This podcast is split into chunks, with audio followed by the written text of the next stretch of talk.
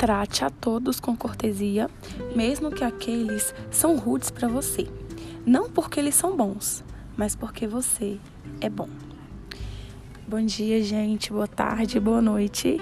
É, meu nome é Lídia, sou supervisora do Kirusaki e hoje nós vamos falar sobre como manter a cortesia e a postura em um atendimento difícil, né? um atendimento desafiado. Pessoal, é muito importante a gente ter uma é, ter é, forte na nossa cabeça que nós trabalhamos com o público, né? Então vai ter pessoas de diversos perfis, né? Com diversos problemas, de diversas formas, com diversos criamentos.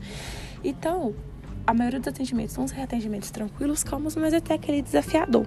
E a gente tem que estar muito preparado para esse atendimento, para o atendimento desafiador, para o atendimento que talvez a gente vai ser xingado pelo cliente, vai, ter, vai ser tratado com falta de impaciência pelo cliente, mas nós vamos manter nossa postura e manter a cortesia, porque faz parte de nós, faz parte do nosso caráter e faz parte do que a gente é, né?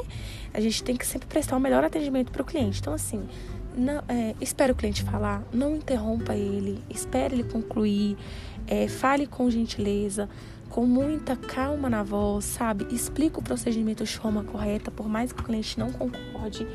E se porventura o cliente vier né, a te tratar de formas desrespeitosas com palavras de baixo calão, você vai seguir o script da base e vai encerrar o atendimento. Pronto não vamos dar o nosso direito para o cliente, né?